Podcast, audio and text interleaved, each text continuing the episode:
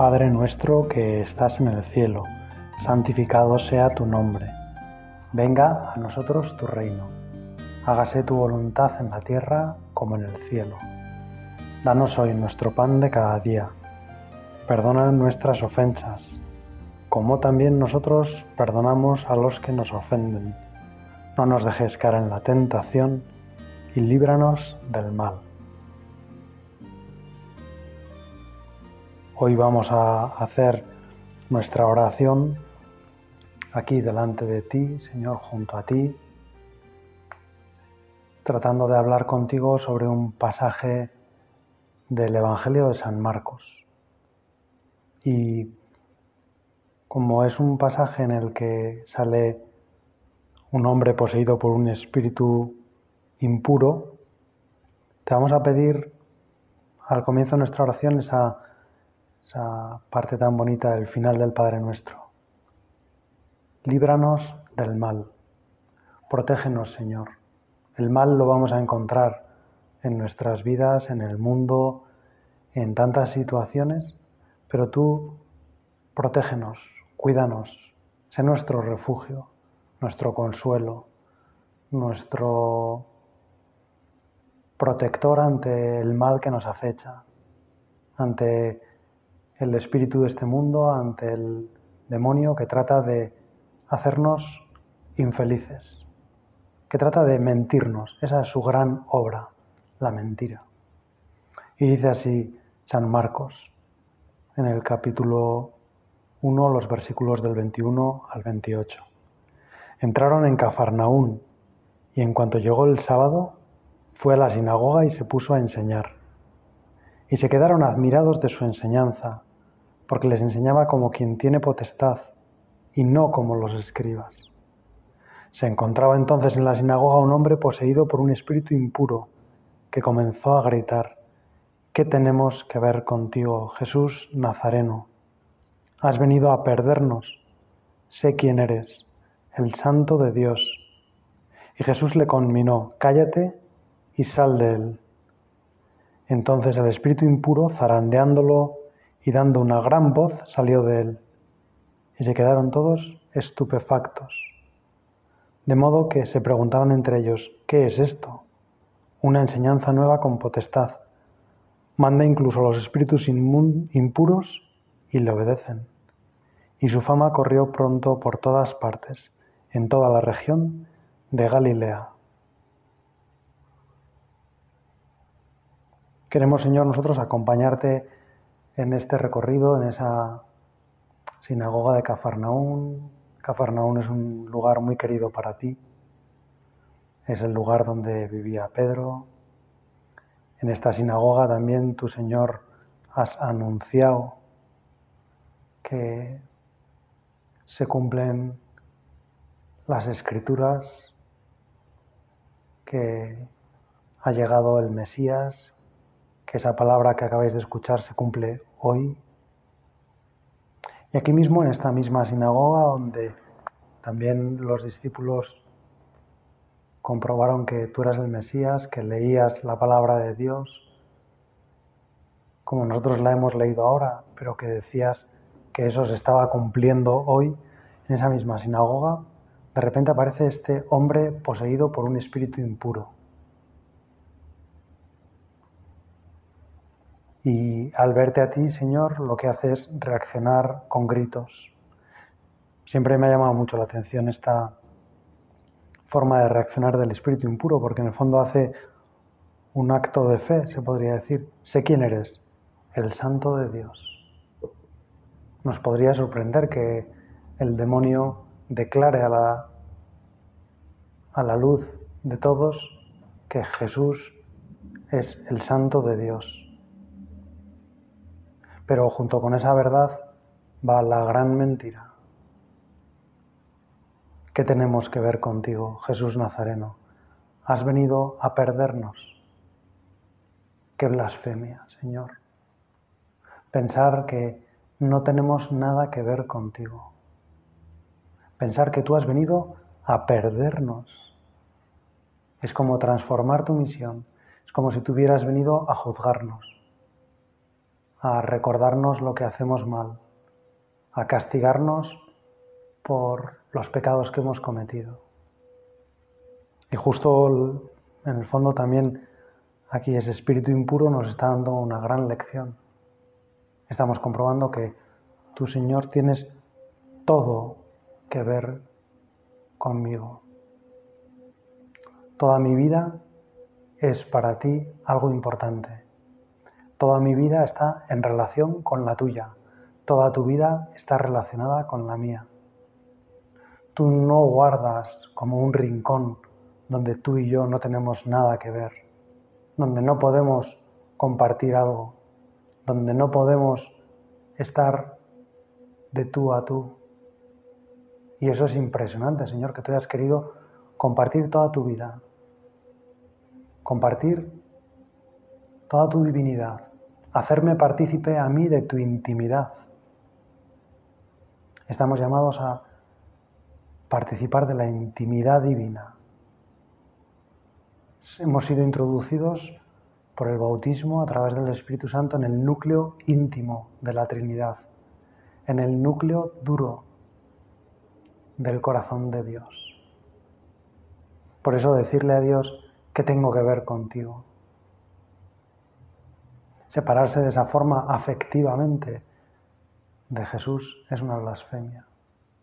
Uno puede decirle a Jesús que no quiere estar con Él y eso no es una blasfemia. Pero mentir sobre Dios, tomar el nombre de Dios en vano, insultar a Dios, decirle que Él y yo no tenemos nada que ver, es muy duro. Es un reproche para ti, Señor, muy duro, porque justo tú que no nos necesitabas, te has hecho semejante a nosotros, para hacernos a nosotros semejantes a ti, no para descender tú, sino para subirnos a nosotros, para levantarnos a nosotros, para engrandecernos, para hacerme a mí hijo tuyo para hacerme a mí disfrutar de la felicidad que tú tienes. Eso es lo que tú quieres, que, que vuestra alegría sea completa, que tengáis la alegría, dices tú, que yo tengo y que así vuestra alegría sea completa. Pues lo primero que quiero hacer al empezar este rato de oración, Señor, es darte gracias. Darte gracias porque tengo todo que ver contigo. Porque todo lo mío es tuyo y todo lo tuyo es mío porque no hay nada en mi vida que a ti no te afecte, porque no hay nada en tu vida que para mí no sea importante, porque me lo has dado todo, porque me dejas entrar hasta el fondo, porque me dejas abrir los cajones más secretos. Podríamos decir, es una imagen lógicamente que se queda muy corta, pero podríamos acceder hasta el cajón de la mesilla de noche de Dios. Cuando yo era pequeño recuerdo muy bien que en, mi casa pues había sitios donde podía llevar a mis amigos, por supuesto a mi cuarto, por supuesto pues a la cocina, porque pues, un amigo, y por supuesto a la nevera. Pero había un lugar pues que era el núcleo íntimo familiar, que era la habitación de mis padres, y ahí no se llevaba a los amigos, no, no se iba a jugar allí, no. Por supuesto yo podía entrar cuando quería, pero cuando venía un amigo a mi casa a jugar conmigo, nunca íbamos a ese lugar. De algún modo, tu Señor nos has abierto hasta el último rincón de tu corazón, de tu vida. Al identificarnos con Jesucristo, entramos en la Trinidad con todo el derecho que nos concede ser portadores del Espíritu Santo y somos hechos en verdad hijos de Dios. Y recibimos el amor que Dios Padre tiene por Dios Hijo, lo recibimos también nosotros. Qué grande es la capacidad del hombre de recibir. Qué grande, Señor, todo lo que tengo que ver contigo. Qué grande, Señor, ser alguien que ha sido destinatario de un don tan grande, como ese amor que se desborda y que a veces no entiendo cómo puedo resistir tanto amor y luego ser tan indiferente y pasar tan de largo y despistarme tanto de tus cosas y olvidarme de ti y pasarme un día entero sin rezar y no ofrecerte a lo mejor mis horas de trabajo, mis horas de estudio, hasta mis horas de sueño, porque esas también te las puedo ofrecer, Señor. Ya comáis, ya bebáis, hacedlo todo para la gloria de Dios. Yo, Señor, quiero que todo en mi vida tenga que ver con la tuya.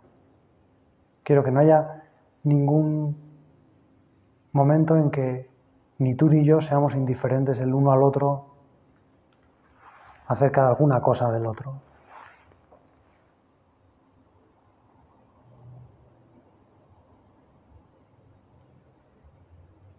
¿Cuántas veces, Señor, pienso que cuando me pides algo, cuando me pides, por ejemplo, un sacrificio, cuando es ya la hora de irme a la cama y se me ocurre, pues consultar una vez más el correo electrónico o mirar algunas noticias o entretenerme un rato en lugar de irme a la cama, que quizá es lo que en ese momento tengo que hacer para poderme levantar al día siguiente puntual, y poder rezar antes de ir a trabajar, incluso poder asistir a misa. ¿Cuántas veces ante esas invitaciones que tú me lanzas, Señor, yo lo que veo son renuncias? Y quizá me saldría por dentro decirte esto, has venido a perdernos. Sé quién eres. Has venido a quitarme algo. Has venido a castigarme, a hacerme infeliz. Eso es lo que pienso tantas veces. Y entonces rechazo ese sacrificio, rechazo esa obligación que surge en ese momento, o rechazo esa posibilidad de olvidarme de mis gustos para ayudarte a ti a llevar la cruz,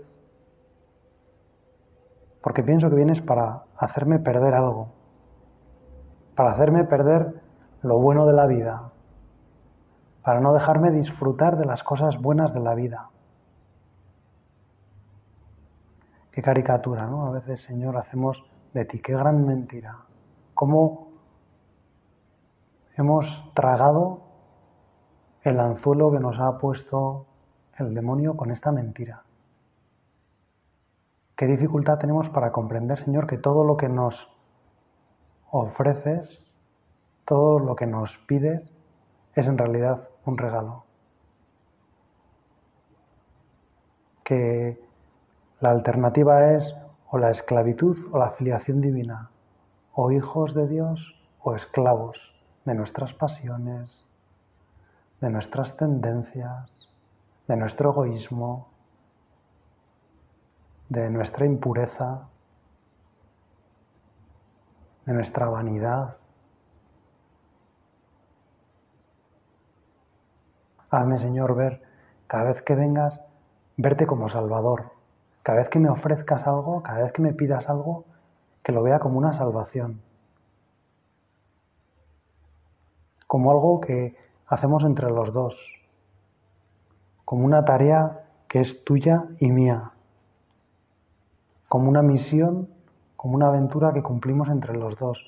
Como una misión en la que me dejas participar, en la que yo tengo la suerte de ayudarte a difundir esta buena noticia que has traído, Señor, que has venido a salvarnos, no a perdernos.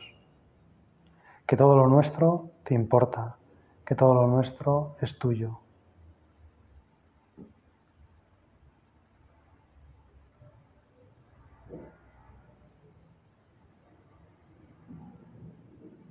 Una vez le, después de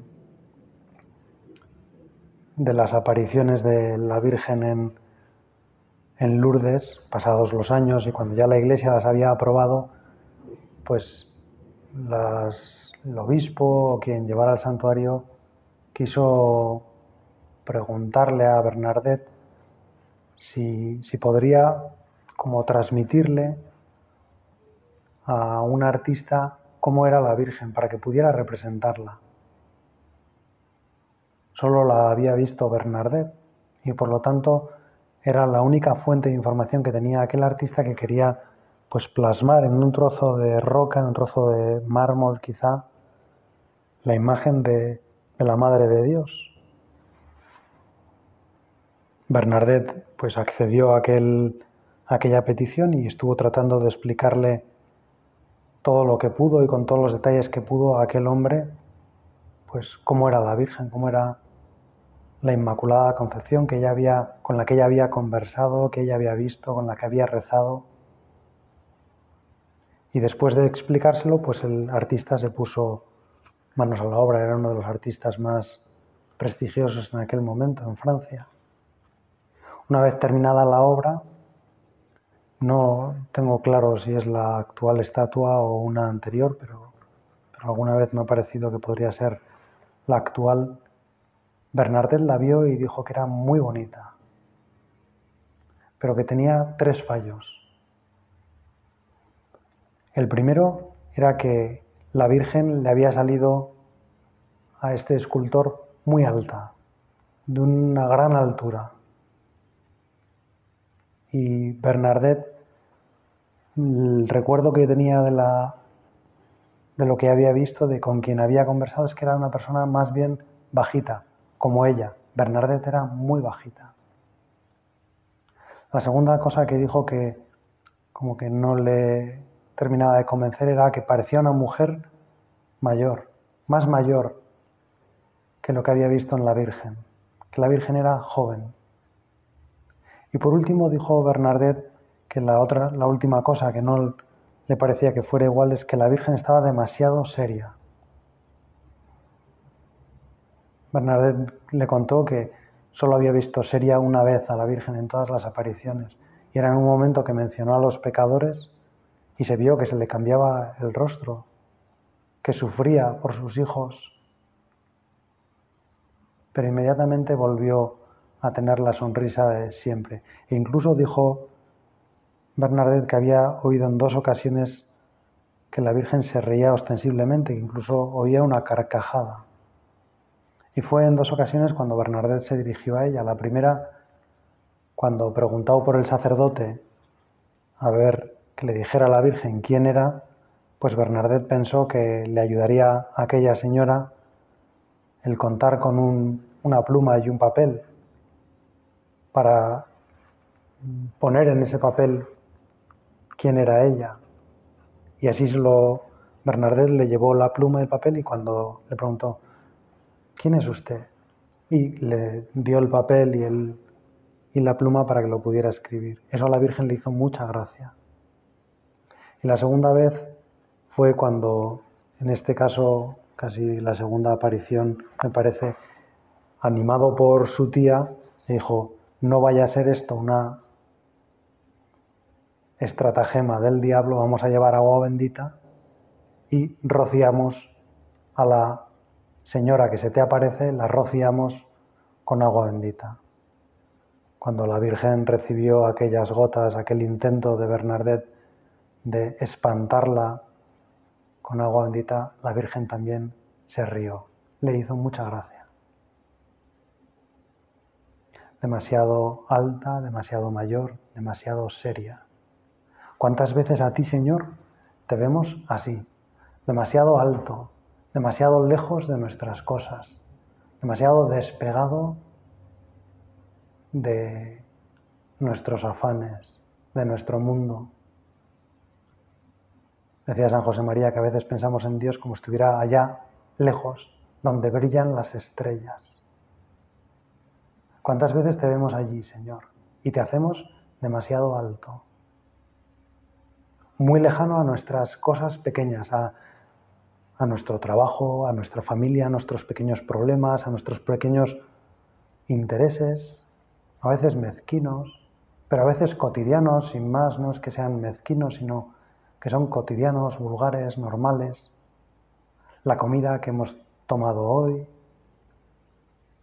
un encuentro que tenemos esta tarde, una ilusión que tenemos por compartir algo con alguien querido, una preocupación por un familiar que está enfermo, una dificultad económica en nuestro trabajo,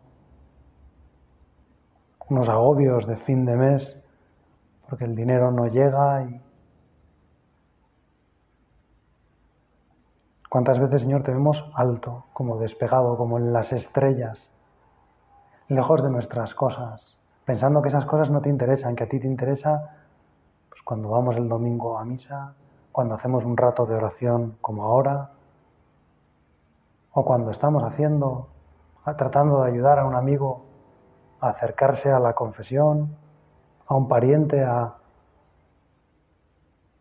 a conocer mejor tu palabra, Señor, conocer mejor la Biblia, a conocer mejor la vida de los santos para darse cuenta que tú nos buscas a cada uno. Señor, que yo no piense que eres así, alto, altivo, que miras por encima del hombro, que miras desde arriba, que yo me dé cuenta, Señor, que has venido a la tierra, que te has hecho uno de nosotros, que no me deje engañar por el espíritu inmundo. Que no piense que tú has venido a perderme. ¿Cuántas veces, Señor, te veo serio y veo tu vida y lo que me pides y lo veo como algo serio, como algo dramático, como algo que es lo único importante? Y sin embargo, Señor, tú eres el autor de la gracia. Tú eres el autor del humor, Tú has hecho que en la misma naturaleza, en la misma vida haya innumerables ocasiones para reírse, para disfrutar, para sonreír, para comprender que no somos nosotros como el último paradigma de todo, que las cosas nos trascienden y por lo tanto no debemos tomárnoslas tan en serio que tú, Señor, no has venido a perderme, que tú has venido a salvarme, que tú has venido a ofrecerme regalos sin cuento, dones que no merezco. El primero, la gracia. Señor, ya me quiero llenarme de gracia, como la Virgen María. Quiero, en cierto sentido, ser gracioso, tener buen humor. También lo decía Santo Tomás Moro, en esa oración que el Papa Francisco nos ha recomendado decir con frecuencia y que él reconoce que la reza todos los días la oración del buen humor que rezaba Santo Tomás Moro.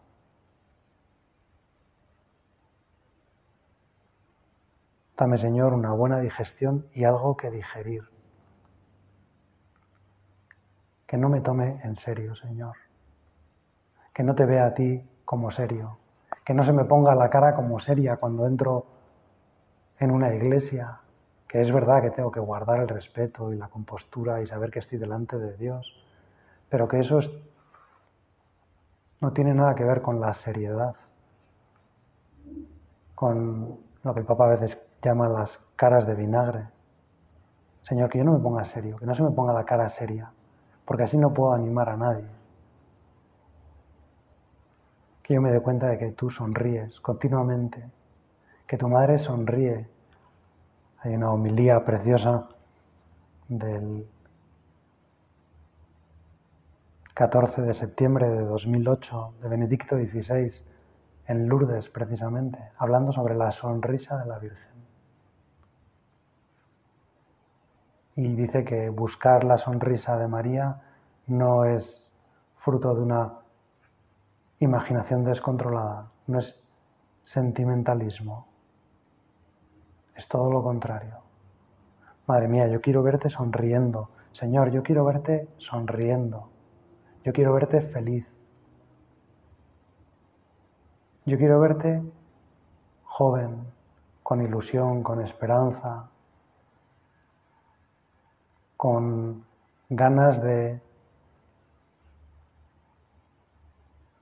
caminar hacia adelante en este mundo para sacar las cosas adelante. No quiero verte con como una persona mayor, con demasiada experiencia, quizá un poco cínica, descreída. No, por supuesto, no todas las personas mayores son así, y yo me incluyo también en las personas mayores, pero, pero sí que es verdad que a veces la madurez que nos da la vida, el paso de los años, puede dejar en nosotros como una huella de falta de alegría, de vivacidad, de juventud, de capacidad de afrontar cosas nuevas, planes nuevos, propuestas quizá no tan racionales como cabría esperar o nos cabría a nosotros desear.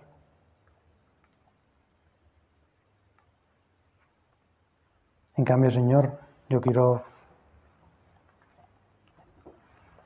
ser siempre joven, ser siempre alguien sonriente y no estar demasiado alto.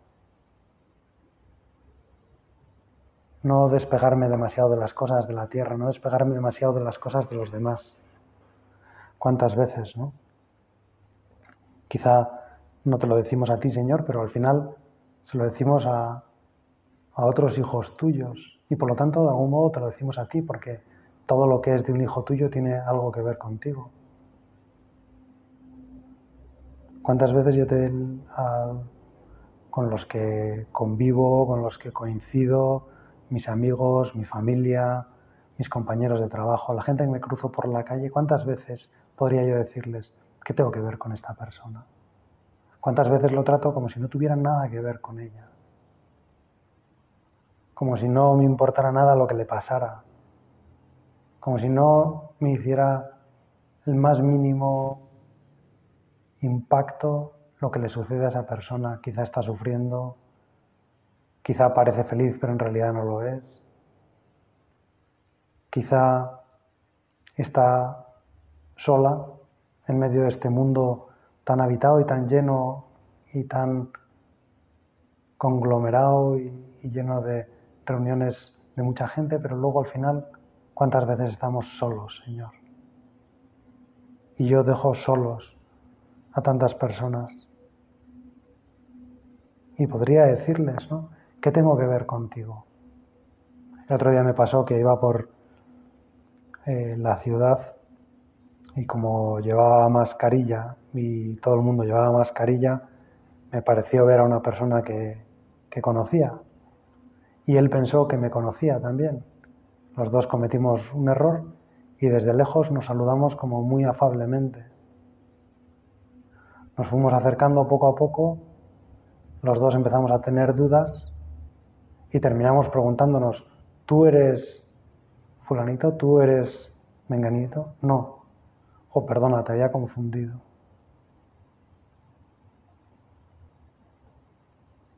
No nos conocíamos de nada, no nos habíamos visto nunca. ¿Qué tiene ese hombre que ver conmigo? Qué vergüenza, ¿no? En esa situación, comprobar que no tengo nada que ver con esa persona. No me une nada a esa persona. Y por lo tanto ahí terminó la conversación. Hasta luego, hasta luego, perdona, no, te preocupes. Señor, qué pena si, si contigo me pasara lo mismo. Si contigo resulta que de repente descubriera que no tengo nada que ver contigo. Eso siempre sería solamente en mi dirección. Que a lo mejor en mi vida yo no quiero que entres en algún sitio, yo no quiero que me cures alguna cosa, yo no quiero que me digas algo que no quiero escuchar, no quiero entregarte una parte de mi vida o toda mi vida.